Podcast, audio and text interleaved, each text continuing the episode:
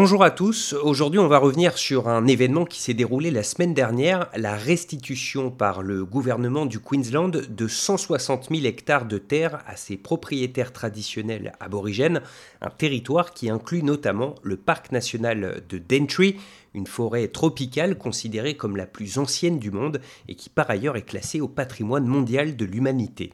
Alors le sujet qu'on va aborder aujourd'hui, c'est celui de la restitution des terres aux populations aborigènes. Pour cela, il va falloir faire un peu d'histoire. Nous avons donc contacté Romain Fati, il enseigne à l'université Flinders et pour euh, parler de ce sujet, eh bien, il faut revenir aux origines de la colonisation de l'Australie. Le principe même de la colonisation en Australie a reposé sur la fiction légale de terra nullius, la terre vide ou la terre à personne. Donc le Parlement britannique établit que la terre australienne est vide, qu'elle n'appartient à personne. Donc les Australiens, enfin les Britanniques disent voilà, la terre australienne est vide.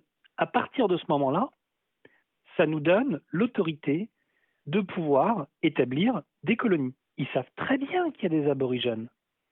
Mais d'après le système britannique, ce n'est pas une société euh, organisée, et donc cette terre peut leur être prise. Donc ça, c'est très important. Le principe de terra nullius, il fonctionne de 1788, l'arrivée de la première flotte, à 1992. Donc pendant 150 euh, ans euh, d'histoire coloniale, la terre d'Australie appartient au gouvernement des colonies qui après se fédère en 1901 et donc cette terre-là appartient au Commonwealth of Australia, le gouvernement fédéral. C'est donc dès les premiers jours de la colonisation que les aborigènes sont spoliés de leurs terres.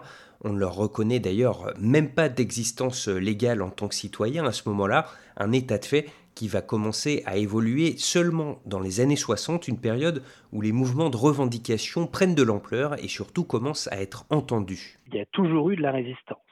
Sauf que cette résistance euh, prend pied dans le XXe siècle, puisque c'est le moment des décolonisations, puisque c'est le moment du Black Power aux États-Unis. Et donc, dans les années 60, 70 et 80, il y a un réel mouvement euh, aborigène, des peuples aborigènes, parce qu'il y a quand même plus de 500 peuples, qui se met en place et qui dit Nous voulons notre terre, nous voulons récupérer notre terre. Mais il n'y a pas de structure légale. Comment vous allez prouver dans un système britannique qui explique qu'avant l'arrivée des colons, la terre n'appartenait à personne, comment vous allez prouver qu'elle vous appartient à vous. Finalement, c'est au milieu des années 80 qu'entre en jeu Eddie Mabo, un activiste aborigène originaire du Queensland.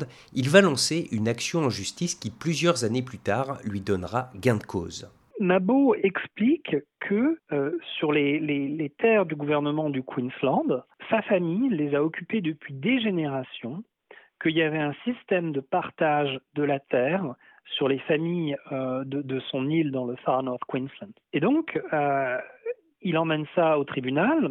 Le gouvernement de Queensland lui dit euh, hors de question. Et donc, il fait appel et il va à la Cour fédérale australienne à Canberra. Et la Cour dit effectivement, vous avez été en mesure d'établir que depuis des générations, vous vivez sur cette terre. Et donc, moment historique en Australie en 1992, la Cour dit il y a des, il y a des droits aux terres les aborigènes peuvent avoir des droits aux terres, donc on, renie la doctrine de terra nullius. On reconnaît que les aborigènes étaient là avant.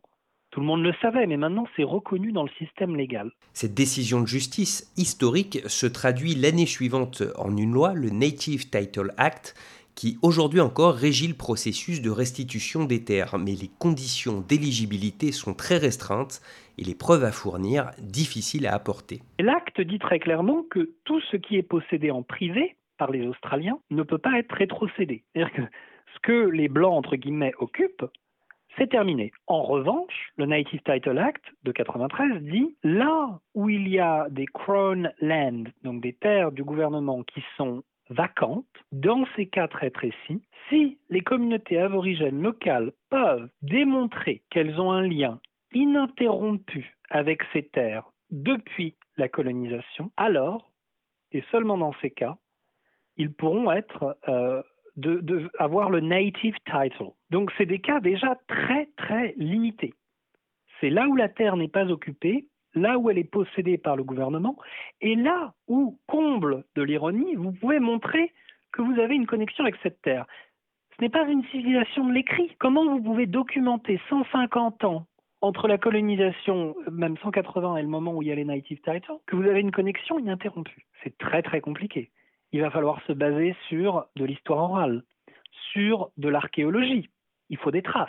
C'est extrêmement compliqué. L'autre difficulté qui s'ajoute, c'est que parmi les très nombreuses communautés aborigènes qui peuplent l'Australie, le concept de propriété, du moins tel qu'il est entendu dans la civilisation occidentale, n'existait pas forcément avant la colonisation.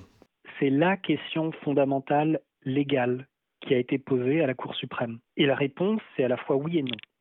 Parce que le case de Mabo a été put forward par les communautés aborigènes parce que précisément dans ces îles du Far North Queensland, il y avait la conception de propriété privée et donc de délimitation. Et c'est ce que Mabo a pu montrer. Il a fait venir les juges et il, il leur a montré des pierres en disant voilà, ça c'est ma parcelle, ça c'est la parcelle de mon beau-frère, ça c'est la parcelle de. Donc en fait, la Cour suprême n'a pu comprendre leur logique que parce qu'elle rentrait dans notre logique de propriété privée. Or, la propriété privée existe dans certaines communautés aborigènes, particulièrement chez les Torres Strait euh, people, mais ce n'est pas le cas euh, d'une grande partie de communautés aborigènes sur le, la masse euh, continentale australienne. Il faut aussi préciser que même lorsqu'un groupe aborigène parvient à faire reconnaître ses droits sur un territoire, il n'en devient pas complètement propriétaire. Native Title, vous avez grosso modo gros droits, entre guillemets. On peut vous accorder un de ces quatre droits ou ces quatre droits. Le premier de ces droits, le plus important, c'est de vivre sur l'aire territoriale du Native Title et d'avoir le droit d'y construire euh, des abris, voire même des structures. Ça, c'est le premier de ces droits. Là, dans le cas de la forêt de Dentry, je peux vous assurer que ce droit-là, il, il, va être exclu. Parce que on est dans le cadre de parcs nationaux. sur lesquels on n'a pas le droit de construire de choses. Le deuxième de ces droits, qui est généralement le plus commun dans les native titles, c'est le droit d'avoir accès à la terre pour, par exemple, y camper ou y faire des cérémonies. Le troisième de ces droits, c'est de, rendre visite pour protéger des sites culturels importants et pour pouvoir aller euh, soit euh, chasser, soit euh, récupérer des médecines naturelles. Et enfin, le quatrième raison, la quatrième raison qui peut être donnée, c'est de, de pouvoir enseigner la tradition aborigène et les activités culturelles aborigènes sur ces sites. Et c'est pourquoi, même si ce système de rétrocession des terres constitue une avancée par rapport à une période où on considérait que les aborigènes n'avaient aucun droit, il reste pour Romain Fati un moyen pour les descendants des colonisateurs de garder le pouvoir. Le but des Native Titles, c'est de protéger le système occidental de la propriété privée. Le but, c'est pas de donner et d'être sympa. Le but, c'est de délimiter la manière dont les aborigènes peuvent utiliser leurs propres terres. C'est ça la perversion du système. Le problème sur cette question insoluble qui se pose, eh bien, c'est qu'en Australie, les colons ne sont jamais repartis. C'est pas euh, l'Algérie française où euh, un jour, euh, paf, on nous met un coup de pied au derrière et, et vous restez en Algérie ou vous rentrez en métropole. Les Australiens ne vont pas rentrer en Grande-Bretagne. Ça fait plusieurs générations qui sont nées ici, ils sont australiens.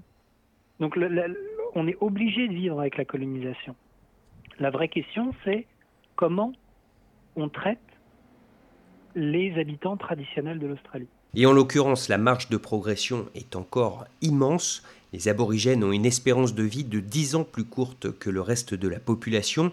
Ils représentent 30% de la population carcérale pour seulement 3% de la population.